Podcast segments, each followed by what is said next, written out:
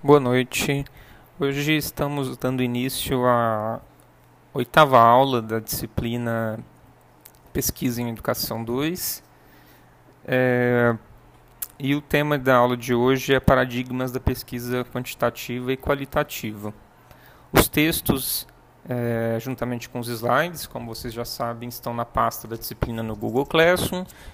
É, façam, por favor, a, o acesso, acessem a a pasta da disciplina é, e acompanhe os slides, o, esse podcast junto com os slides, para ficar melhor aí a compreensão do, do texto.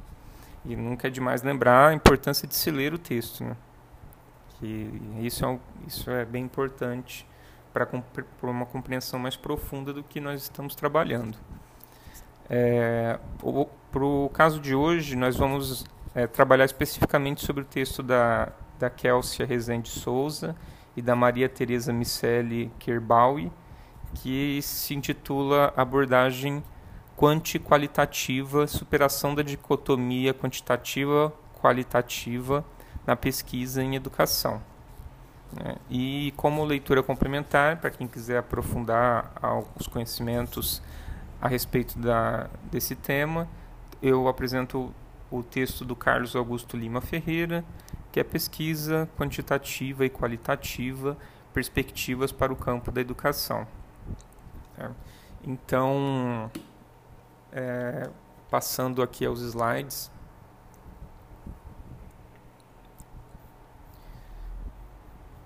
É, o slide 2 traz o título, como disse para vocês. Slide 3 elas eu inicio com uma citação da Bernadette Gatti, é, uma citação indireta no caso, né, que, no qual ela afirma que o conhecimento oriundo das reflexões e pesquisas científicas socializa-se em uma temporalidade histórica construída nas relações sociais concretas. A, a trajetória da pesquisa no campo educacional ela está engendrada ou seja, ela está dentro, ela faz parte de uma conjuntura histórico-social. A pesquisa em educação, como vocês já viram, a gente vem abordando aqui, ela se enquadra dentro da, de uma temporalidade histórica. Então, portanto, dentro desse movimento histórico, é, pegando os modismos desse movimento, desse momento histórico, ou, ou não, né? É, geralmente se adequa aí os modismos, no caso, os modismos científicos, ou a forma de fazer daquele tempo específico, que é o que as autoras vão mostrar aqui ao longo do texto. Né? Como que a, a pesquisa em educação se estruturou ao longo do tempo com base nesses pressupostos que eram vigentes no determinado, em vários momentos históricos. Né? No slide 4 tem uma citação delas, é, é, tem uma citação do Gamboa, né, que, que, é feito pelas autoras, dizendo que os esforços têm sido empreendidos para a consolidação do campo educacional com vistas a dispor de um corpo de conhecimentos sustentados numa episteme, isso é, num saber rigoroso e consistente. Então a educação vem caminhando para isso. A área de pesquisa em, em educação caminha para a consolidação de uma forma de se fazer pesquisa consistente, né, rigorosa. Trata-se desse modo da questão da cientificidade para o campo educacional. Então, de se prover a pesquisa educacional com caráter científico. Esse movimento vai ser explicado, vai ser discutido durante o texto. Essa tentativa de fornecer cientificidade não somente para a educação, aqui a gente discute especificamente a educação, mas para as áreas, para a área das ciências humanas como um todo, aqui nomeadamente a, as áreas das ciências sociais. Como que ela adquire ou como ela busca é, esse estatuto científico ao longo da, da sua formação, ao longo da história. Aqui no slide 5, a preocupação crescente entre os especialistas da área educacional com os métodos utilizados nas pesquisas e a forma de abordar os diferentes é, problemas. É algo que a gente vai ver bastante aqui. Né? Essa tentativa de fornecer um estatuto científico para a área da educação. Faz necessário, então, uma reflexão acerca do contexto de investigação de onde se obtém o seu sentido. Então a gente tem que ver o contexto onde essa pesquisa é produzida. No slide 6, é, a pesquisa educacional compreende uma vasta diversidade de questões. Então, tem muitas questões, vocês sabem, é, em cima das quais nós podemos nos debruçar é, relativas à educação, com uma multiplicidade de problemas. Então, várias questões que nós podemos investigar dentro da área da educação. A educação é muito vasta, né? é um campo que abarca diversas áreas. Né? A educação não é restrita à pedagogia. Então, vocês percebem que quando a gente está num programa de pós-graduação, não existem somente pessoas formadas em pedagogia fazendo mestrados, mestrados, doutorados. Né? Existem pessoas de várias áreas, porque todas as áreas do conhecimento estão envolvidas de uma forma ou de outra com a educação. Então, já tive colegas engenheiros, já tive colegas é, arquitetos fazendo é, mestrado em educação, é, doutorado em educação, de todas as áreas, de todas as áreas, advogados, médicos. Então, todo, todas as áreas estão envolvidas de certo modo com a educação. Então, ela é múltipla mesmo e ela abarca uma multiplicidade de problemas também que podem ser estudados. Aqui citando a Bernadette Gatti novamente, as, autor, as autoras destacam esse trecho que os pesquisadores em educação fazem escolhas entre um dos múltiplos caminhos que os aproximam da compreensão desse fenômeno, escolhendo também um ângulo de abordagem. Então, você vai estudar algum dos problemas que você recortou, isso aqui já encaminhando para o que vocês vão encontrar na disciplina seguinte. No semestre que vem, nós vamos fazer a disciplina Seminário de Pesquisa 1. E a próxima disciplina que vocês vão fazer comigo é essa. Né? E nessa disciplina vocês vão construir o, o projeto de pesquisa de vocês.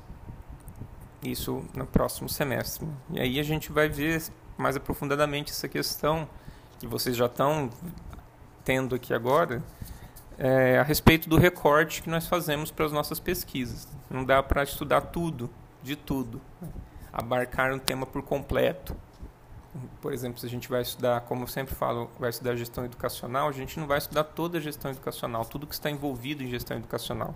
A gente vai estudar um elemento da gestão educacional, a atuação de um, uma diretora ou de um diretor de uma escola, ou de alguns diretores de algumas escolas, dentro de um, dentro de um país, dentro de um estado, dentro de um município, dentro de um bairro.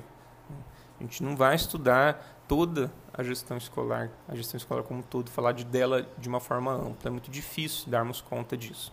Então a gente procede por recortes e a gente é, define uma abordagem para poder é, entender melhor esse problema que nós definimos para a pesquisa. A gente vai discutir bastante isso daqui em diante, sobretudo aí no próximo semestre, em que a gente vai colocar a mão na massa e fazer os nossos projetos com vistas à elaboração do trabalho de conclusão de curso. Para entender a abordagem quanti qualitativa, aqui no slide 7, é importante situar as distintas as, as distinções das abordagens quantitativa e qualitativa, suas características e relação com a pesquisa educacional brasileira. Então, é, a gente vai ver aqui esse movimento de, de, de dessas abordagens de pesquisa. A abordagem quantitativa, a abordagem qualitativa e as suas possíveis interligações.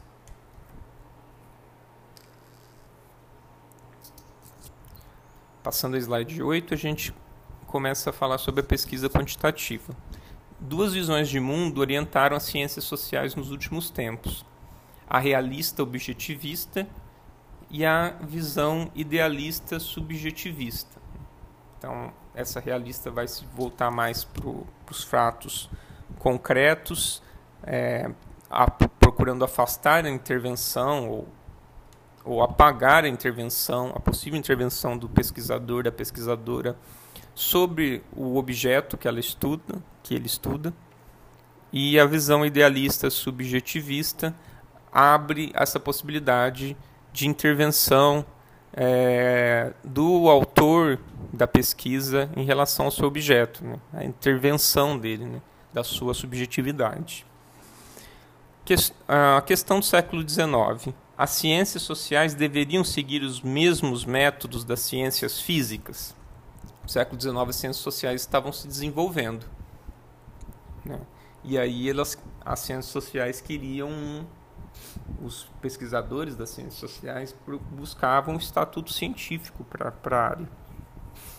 E as áreas das ciências físicas, a física, a biologia, a química, já tinham o seu estatuto científico já estabelecido. Então, as ciências sociais vão se ancorar bastante nesse modelo das ciências físicas para construir a sua o seu caráter científico. Passando ao slide 9, o Augusto, o Auguste Comte, é, o John Stuart Mill, Emily Durkheim defendiam a utilização do mesmo método em todas as ciências, né, do método científico aplicado a, qual, a quaisquer ciências. O Robert Dilthey, o Rickert, o Max Weber e Husserl defendiam a singularidade das ciências sociais, ou seja, que que ela tem, que as ciências sociais têm formas específicas de se constituir, diferente das ciências físicas, da biologia, da química, da física. No slide 10, a gente vê que a, filosofia positivista, que foi uma das mais expressivas defensoras da unidade de todas as ciências e da aceitação de uma abordagem científica na realidade social humana, vocês já devem ter ouvido falar, vocês já devem ter lido sobre o positivismo, né, que a gente vai falar mais um pouco sobre a filosofia positivista. Existem então aqui no slide 11 três ideias básicas na, na filosofia positivista. A primeira é que a sociedade humana é regulada por leis naturais do mundo da natureza. Essas leis naturais se referem a leis da natureza. 2. Os métodos, a segunda ideia básica é que os métodos e os procedimentos utilizados para conhecer a sociedade não diferem em nada daqueles empregados para conhecer a natureza. Então, com os mesmos métodos, se a sociedade humana é regulada por leis naturais, se você aplica ah, os mesmos métodos utilizados nas ciências, nas ciências físicas, você também vai conhecer, você também conheceria as sociedades, né? já, já dentro desse pressuposto não se diferem as ciências físicas das ciências sociais, dentro desse ideário aqui positivista. E a terceira ideia é que as ciências sociais devem funcionar exatamente segundo o modelo de objetividade, neutralidade e isenção de juízos de valor das ciências da natureza. Aqui elas, são, elas estão citando o Michel Louvi, né? é uma citação da citação. Né? O apud aqui, como vocês já sabem, significa citado por. Né? Então é Michel Louvi, citado por Souza e Kerbaui. É, então, é, por, essa, por esse ideário, isso aqui é esse resumo da filosofia positivista, é possível aplicar os métodos das ciências naturais para entender a sociedade e se advoga uma neutralidade total em relação ao objeto, como é nas ciências naturais. Né? Nas ciências naturais, nas ciências físicas, é, pede-se muito pouco da subjetividade do indivíduo na análise dos fenômenos físicos, né? dos fenômenos biológicos. É, muito pouco de subjetividade aparece quando você está estudando o fenômeno da física fenômeno da biologia. Né? O que é difícil quando a gente está estudando as ciências humanas, ciências sociais, quando se trata de uma relação é, humana, de uma relação de troca entre seres humanos. Né? É muito difícil esconder subjetividade. Né? É muito difícil se colocar como neutro, dizer que você não escolheu aquele um objeto ou outro de pesquisa baseado nas suas inclinações pessoais, nos seus interesses pessoais e dizer também que, você, que há como você é, não imprimir a sua, o seu é, modo de ver o mundo ali naquela pesquisa que você está fazendo, travando uma interação social. Né? Então é isso que a gente vai ver aqui. No, capi no slide 12, existem características, então, também. Que seria a separação radical entre o sujeito e o objeto do conhecimento, dentro da filosofia positivista, dentro do método positivista. Defesa da neutralidade da ciência, como disse para vocês. Né? A, o pesquisador neutro dentro do processo, né? livre de, de concepções prévias e a defesa da existência de regularidade de relações entre os fenômenos sociais. Né? Tentar estabelecer é, regularidades como se faz nas pesquisas físicas, nas pesquisas físicas. Né? Estabelecer, fazer previsões de, de, por exemplo, de comportamentos né? de pessoas, né? como se fosse possível é, quantificar o que, que as pessoas farão ao longo de, de, de anos, por exemplo, né? o mesmo grupo de pessoas, né? o que é algo também difícil de acontecer. Mas, enfim, dentro desse pressuposto, dentro dessa tentativa de, de se fazer de se fazer ciências sociais com a mesma com o mesmo procedimento das ciências físicas, a, a filosofia positivista entendia que era possível. Slide 13. Então, restringe-se a analisar os fenômenos, método positivista, restringe-se a analisar os fenômenos e fixar as ligações de regularidade que possam ser evidenciadas entre eles, recusando-se ao entendimento das causas. Procura-se só, então, regularidade. Fixar a regularidade entre os fenômenos, mostrar o que, que é de, o que é comum entre os fenômenos né? e não, se, não centralizar na singularidade, no que é especial em cada fenômeno, no que é próprio né, de cada fenômeno que se, que se estuda, no caso aqui da ciência, falando das ciências humanas. Né? Contenta-se em estabelecer, em estabelecer leis que regem os objetos investigados a partir de critérios que podem ser comprovados por fatos visíveis experimentais. Então, é, é, vocês percebem que é bem parecido, é bem ligado, então, ao mundo das ciências físicas. Está né? Tá tentando estabelecer regularidades, é, comprovação física e a, por meio de experimentos, né? São, são termos utilizados nas pesquisas é, das ciências físicas, relativas à biologia, química, física. Né? E, aí, e é a partir desse estatuto que as ciências sociais vai, vão tentar adquirir sua cientificidade lá no século XIX. Né? No slide 14, se recorre a técnicas, outra característica do método positivista é recorrer a técnicas e instrumentos de coleta e tratamentos de dados tipicamente quantitativos. Então, vai tratar de quantidades, de números, né? de, desconsidera qualquer tipo de aspecto subjetivo enquanto dado científico. Então, tudo que é uma interpretação subjetiva perde o efeito aqui, não é considerado na pesquisa positivista. Não deveria ser considerado dentro dessa perspectiva positivista.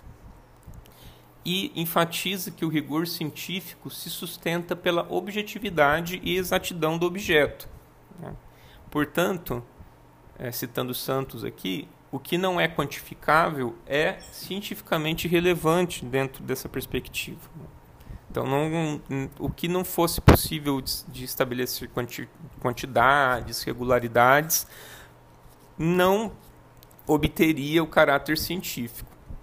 Daí que a gente vai ver lá no começo da estruturação das ciências sociais essa preocupação extrema com os números, né? com o estabelecimento de regularidades para os fenômenos humanos, o que é algo bem difícil de se fazer.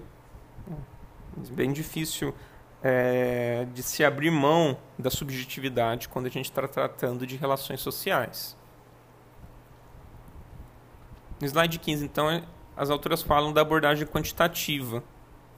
Ela se pauta em pressupostos positivistas na objetivação e generalização dos resultados, no distanciamento entre o sujeito e o objeto.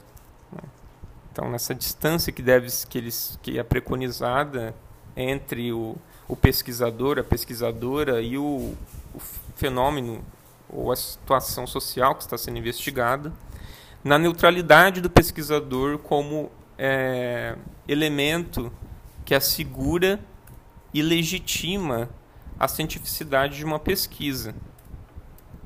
Então, novamente, a palavra neutralidade aparece aqui. Né? Vocês vejam que esse caráter é bem importante para essa matriz de, de análise.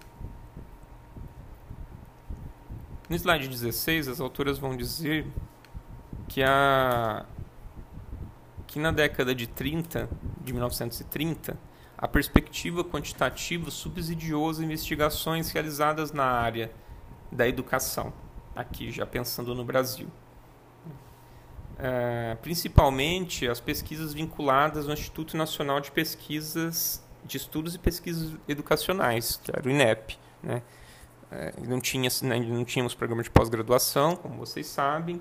Então, é, o primeiro instituto, os primeiros institutos de pesquisa é o Instituto Nacional de Estudos e Pesquisas Educacionais e dentro dessa esteira, nessa esteira de pensamento, de tentativa de fornecimento de, de um caráter científico com influência positivista, a, as investigações na área serão é, majoritariamente realizadas dentro de uma perspectiva quantitativa, de, de uma, uma pesquisas quantitativas. Né?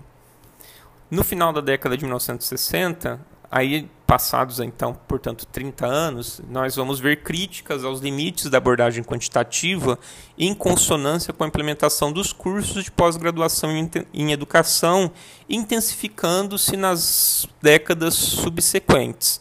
Né? Então, vocês viram que a partir da década de 60 nós temos a instalação dos programas de pós-graduação em educação.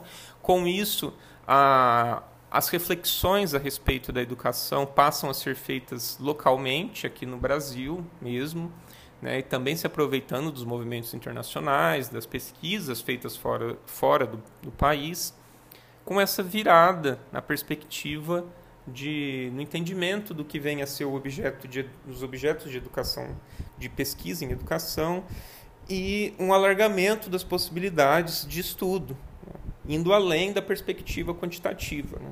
e criticando esse, essa exclusividade da, da abordagem quantitativa na pesquisa em educação.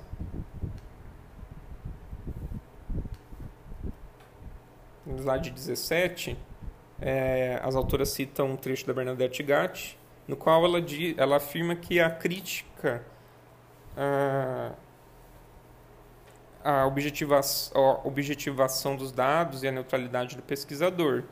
Ou seja, né, existe essa crítica.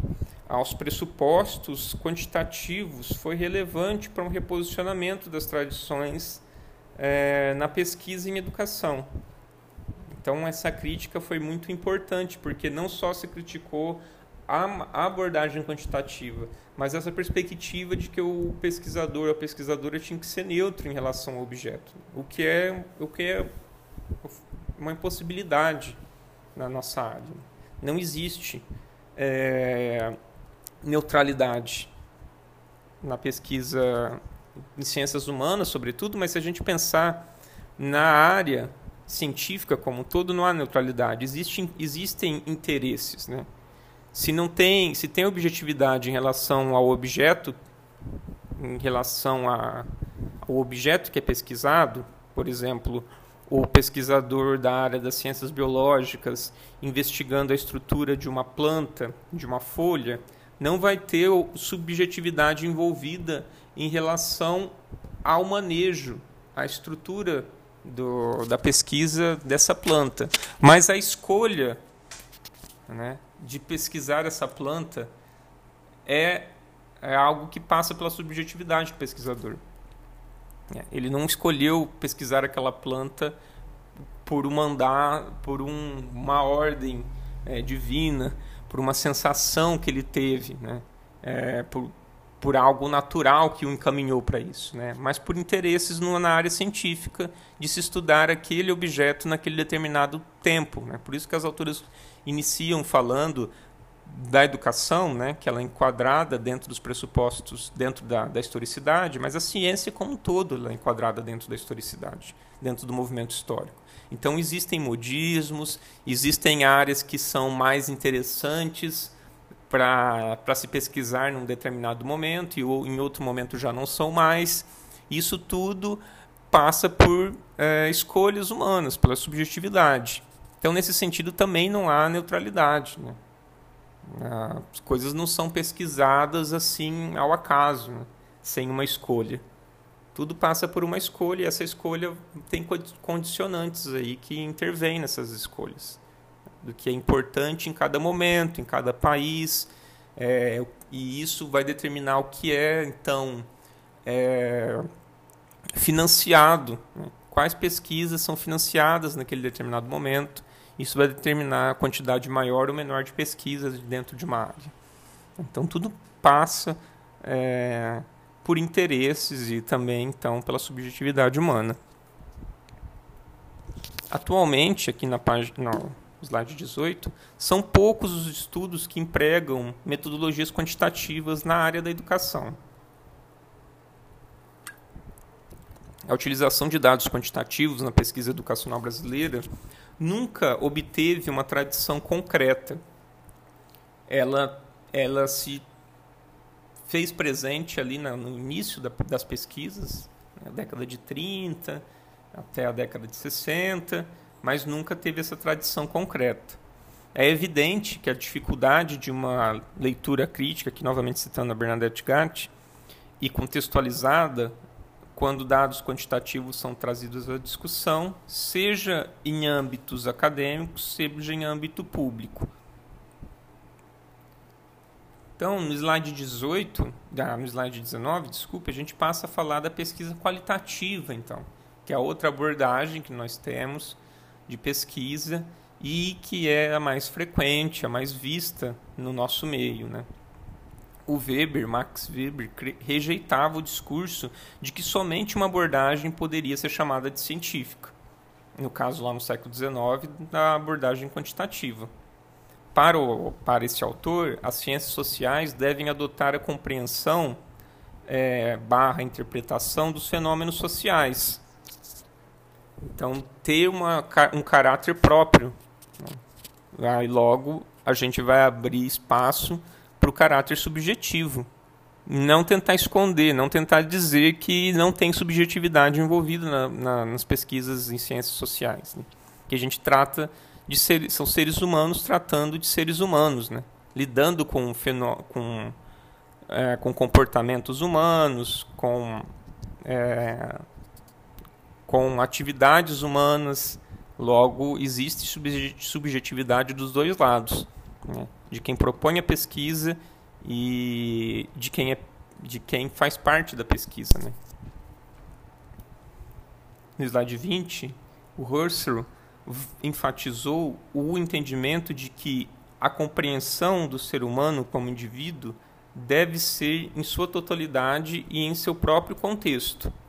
Então a gente, a gente leva em conta a subjetividade e leva em conta também é, o contexto em que a gente pesquisa essas atividades humanas. Aqui o Santos Filho, citado pela Souza e vai dizer que o pensamento fenomenológico de Husserl acreditava a relevância do sujeito no processo de construção do conhecimento né, elegendo a sua subjetividade nesse processo. Então, levando sim em consideração subjetividade, não só a objetividade. Dentro, desse, dentro da fenomenologia, dentro do, do que propõe o Husserl, a subjetividade é importante na construção da, do conhecimento em ciências humanas no slide 21, o mesmo autor vai dizer que a gama de interações entre os indivíduos e as constantes alterações ao longo do tempo não poderiam permitir que fossem definidas leis positivas dentro da matriz positivista que se aplicassem é, em todo tempo e lugar. Que cada ser humano, em cada contexto, age de forma diferente. Então, não é possível estabelecer uma regularidade de comportamentos para o ser humano em qualquer lugar. Não dá para você estudar uma regularidade, você estudar é, comportamentos de, de uma população é, por exemplo, aqui em Corumbá, ao longo de uma década, vai lá como exemplo, e achar que, que, que se a gente pegar uma comunidade russa, nesses mesmos 10 anos, as pessoas terão agido da mesma forma. Né? O contexto influi bastante, a cultura influi bastante sobre o comportamento das pessoas. Então, aí, daí a gente já vê uma impossibilidade um, é, de aplicação dessa, dessa matriz positivista na área das ciências sociais. A cientificidade não poderia estar vinculada a generalizações universais embasadas pelos métodos das ciências naturais. Né? Então a gente já vê aí essa impossibilidade. Né? Não é, não é possível estabelecer generalizações precisas. Né? A gente pode fazer comparações, isso sim. Né? Existem estudos comparativos né? da, na nossa realidade com outra realidade de outro país mas pensar que o que acontece aqui em 10 anos vai acontecer igualmente em 10 anos no outro local, é, isso não acontece. É possível. Né? Os fatos estão circunscritos à ação humana. Os fatos que estão circunscritos à ação humana não devem ser quantificáveis, mas sim devem ser interpretados a partir de sua singularidade. Então, o que é importante é o que é diferente em cada comportamento, em cada ação humana considerando a particularidade de cada contexto. Então a gente vai ver a ação do ser humano em cada contexto, o que ele fez de diferente em cada contexto, e não o que ele fez de igual, já que não é possível encontrar esse, essa, essa homogeneidade na ação humana. Então, o que a gente vai buscar nas pesquisas é justamente o que se fez é, de singular em cada contexto. A particularidade de cada contexto é muito importante. Então, levar em conta cada contexto também. Slide 22, o dualismo entre objeto e sujeito, né, proclamado pela concepção positivista, não se enquadra às ciências sociais. Então, novamente, não é possível separar sujeito de objeto. Nós estamos, é, nós somos seres humanos pesquisando ações humanas. Então, logo, é, vai ter subjetividade envolvida dos dois lados.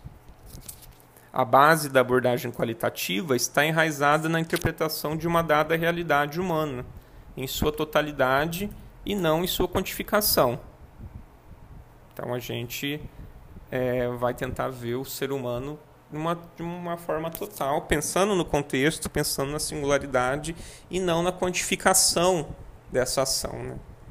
Não buscando uma regularidade dessa ação, como seria em outras ciências. Não é que o método, o método de, outras, de outras ciências, o método quantitativo, esteja errado. Só que ele não se aplica tão ele não se aplica rigidamente à área das ciências humanas, na área das ciências sociais.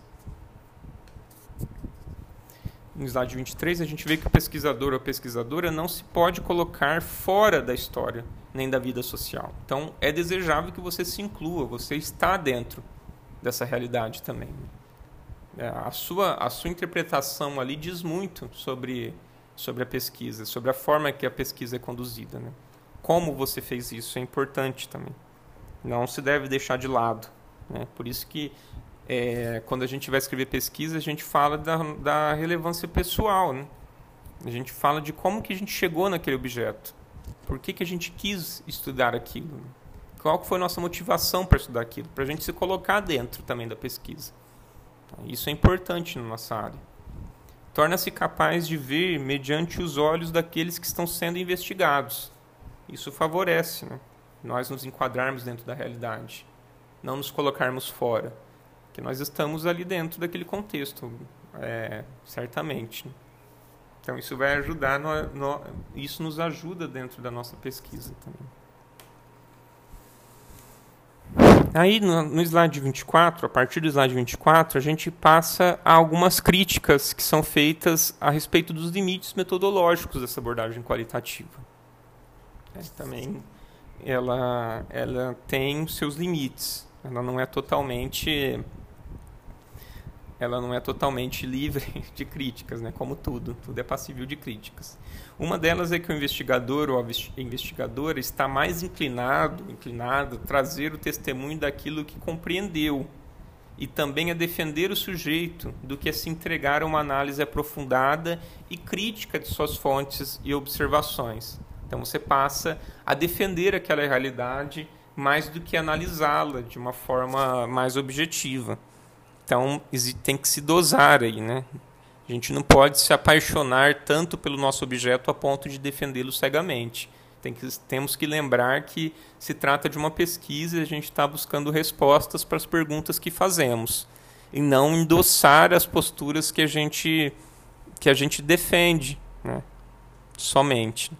Se, muitas vezes a gente vai encontrar na, nas nossas pesquisas é, posturas contrárias às, a que nós esperávamos que encontraríamos. A gente vai fazer uma entrevista, acha que o sujeito vai falar algo sobre uma pergunta que nós elaboramos e ele fala o contrário do que a gente achava que ele ia dizer. Isso aí não cabe ser eliminado ou manipulado para se enquadrar dentro do que a gente esperava.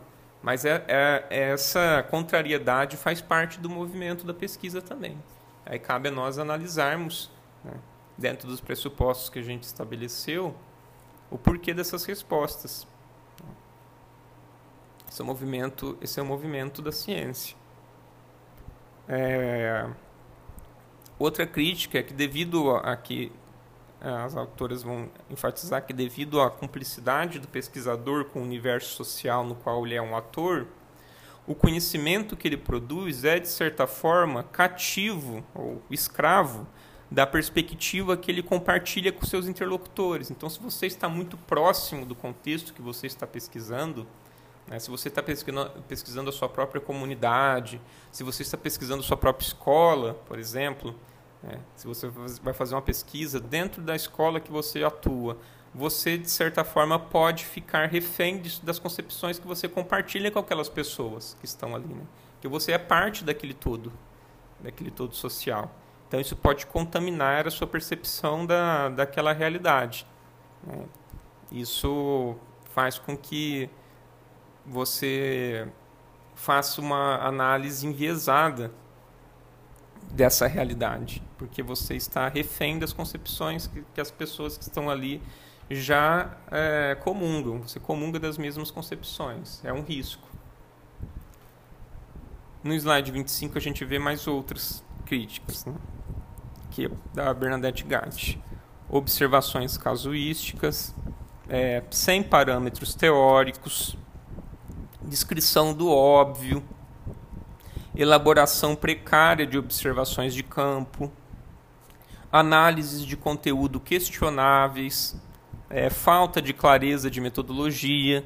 Então, são problemas que a gente vai enfrentar aí ao longo da nossa, da nossa trajetória, quando formos fazer nossas pesquisas a gente tem que ter claro essas, essas possibilidades de falhas, de erros. Né?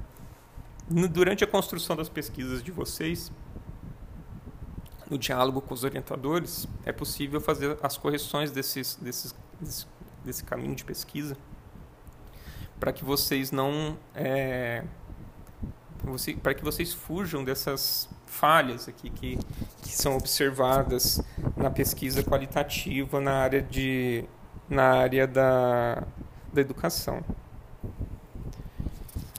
No slide 26, as autoras passam a falar, e a gente discute aqui, da pesquisa quanti-qualitativa ou quali-quantitativa. Então vamos lá. A defesa da complementaridade assentada no fato de que os diversos propósitos das, das pesquisas em educação não podem ser alcançados por uma única abordagem. A pesquisa não pode ser, então, dentro dessa perspectiva, nem só qualitativa ou nem só quantitativa, mas, levando em, mas levar em consideração essas duas abordagens na construção do, da, da sua investigação. No slide 27, elas trazem uma citação muito interessante do Antonio Gramsci, que é esse filósofo italiano do começo do século XX, muito influente é, no mundo ocidental, no Brasil como um todo, na década de 80, aqui de 1980 no Brasil, ele era muitíssimo estudado, ainda hoje é. Né? As suas obras são traduzidas pelo, pelo Carlos Nelson Coutinho, que também é um pesquisador muito famoso, foi, né? morreu há pouco, há poucos, há pouco tempo. Né? Quem não conhece, vale a pena é, a leitura do Antônio Gramsci. Aqui ele faz uma observação que vai nesse sentido de associar o quantitativo ao qualitativo. Então vamos lá.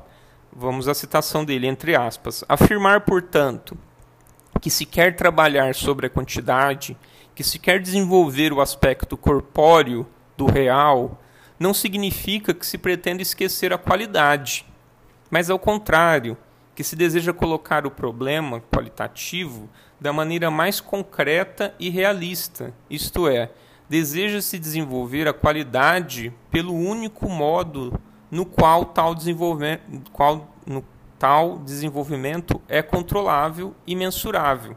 Então, é utilizar é, dos números da questão quantitativa para é, fundamentar o qualitativo, o que é singular, o que é único de cada indivíduo. Então, não é usar só um ou só outro.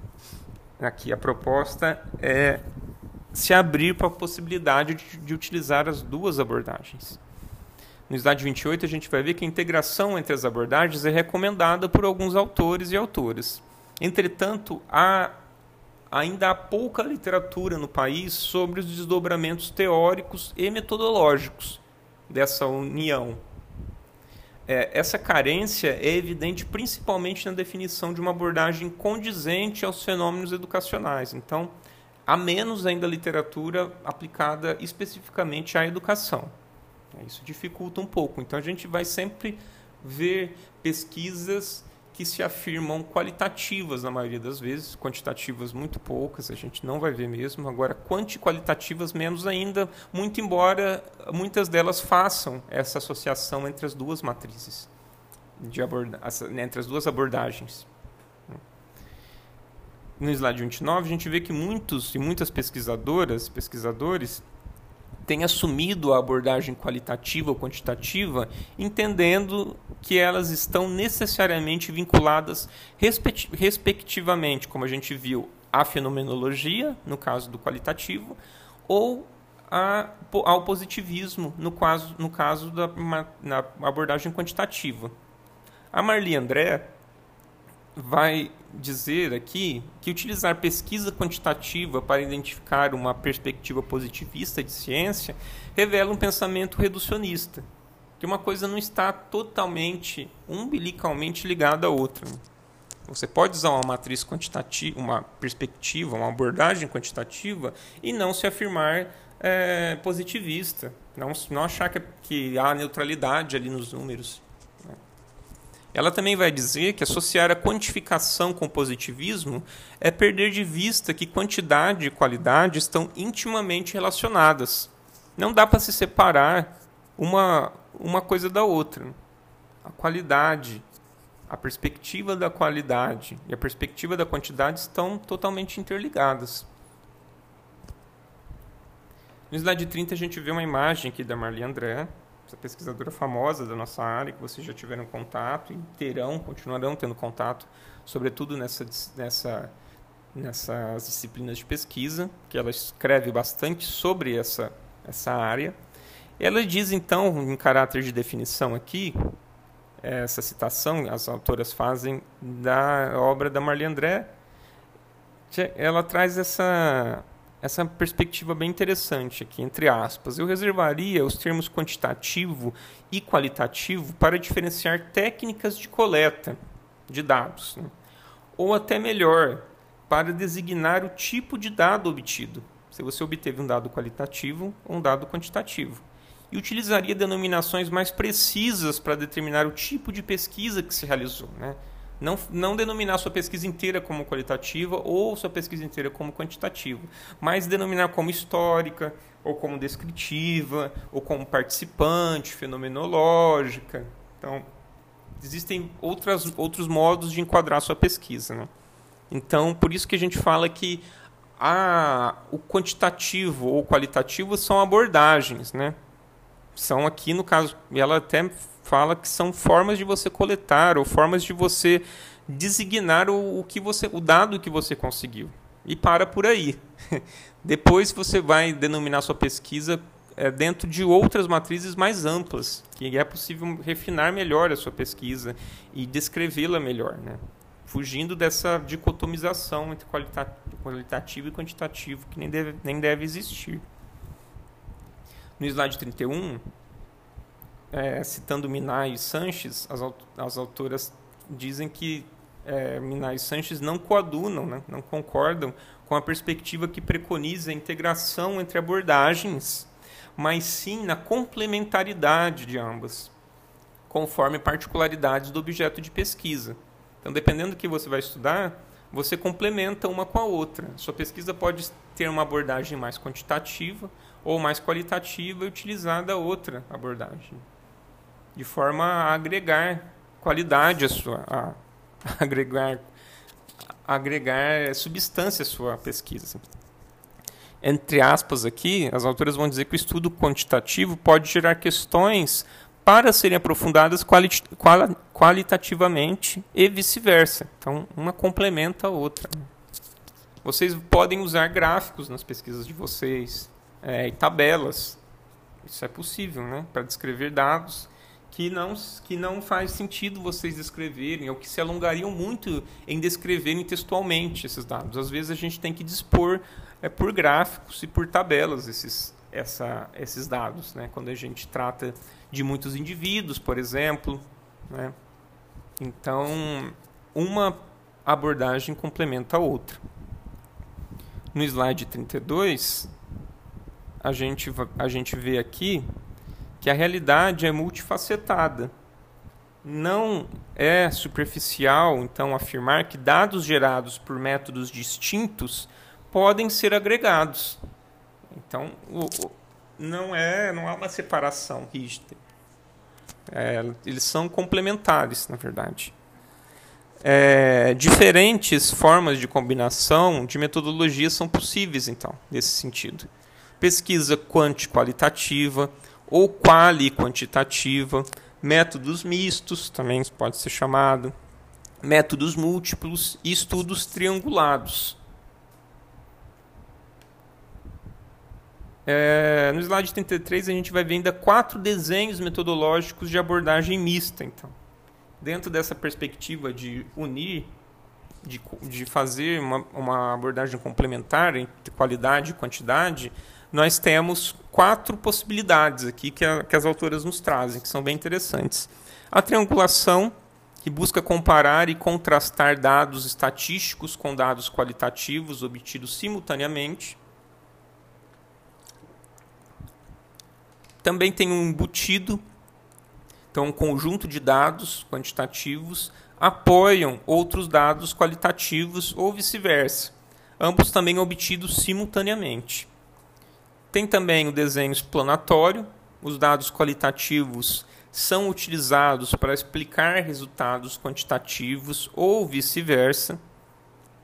E tem o exploratório, em que os resultados qualitativos contribuem para o desenvolvimento do subsequente método quantitativo. Vocês vejam que existe uma variedade de possibilidades de se é, complementar uma abordagem com a outra. A questão, então, aqui no slide 34, não é uma disputa entre a pesquisa qualitativa versus a pesquisa quantitativa. Não é isso que a gente está buscando, não é isso que os autores estão preconizando, como vocês viram aqui. Trata-se é, citando Ginter aqui, de um exercício que não implica a exclusão de uma abordagem em detrimento da outra, mas sim na convergência da utilização de ambas. Então, pensar nas duas como possibilidades. A gente tem que tentar agregar é, possibilidades de nós explicarmos o nosso objeto. Né? Sem cair em contradição, sem fazer uma salada de, de teorias, mas a, as formas de coleta de dados, de análise de dados, é, devem, podem ser vastas e, e sendo vastas, elas, possibil, elas possibilitam a nós explicarmos melhor o que a gente está tentando entender ali com a nossa pesquisa. No slide 35, a gente chega às considerações finais. As abordagens qualitativas e quantitativas são necessárias, mas segmentadas podem ser suficientes para compreender toda a realidade investigada. Né? Dependendo do que você vai pesquisar, se você não, não utilizar o aporte da abordagem qualitativa ou da quantitativa, você pode empobrecer a sua pesquisa. Em tais circunstâncias, devem ser utilizadas como complementares, quando necessários. Às vezes não é. Às vezes o que você vai abordar é puramente qualitativo ou é puramente quantitativo. Mas no mais das vezes, é, você vai utilizar o aporte de uma ou de outra na sua pesquisa. No slide 36, é, por fim, a pesquisa quanti-qualitativa, quali-quantitativa e ou mista consiste em uma tendência que indica o surgimento de uma nova abordagem metodológica, né? mais ampla, né? menos restrita. Essa convergência reflete a necessidade da utilização de metodologias distintas em uma mesma pesquisa, como eu já afirmei para vocês anteriormente, assim como o interesse de superação da visão antagônica de quantidade e qualidade. No slide 37, então, eu trago a, a referência do, a referência do texto que a gente abordou aqui.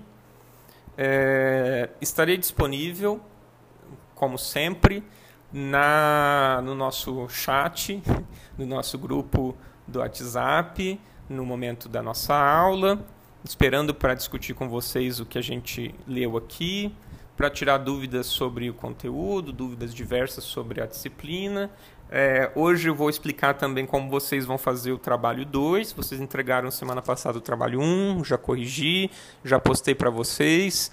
É, as notas já estão no Ciscad. E hoje eu explico para vocês é, como que nós vamos fazer o trabalho 2. A proposta já está na pasta da, na pasta da, do, da disciplina de vocês no Google Classroom, mas eu, é, eu não vou explicar aqui para não atrapalhar o conteúdo da aula, eu vou explicar lá no grupo, fica mais fácil, tá? É, então eu agradeço novamente a, a presença de vocês. Peço que quem não puder ouvir o conteúdo na hora da aula, que baixe e ouça depois, para não perder essa explicação que é importante, né? E eu agradeço mais uma vez a presença de todas e de todos e até breve.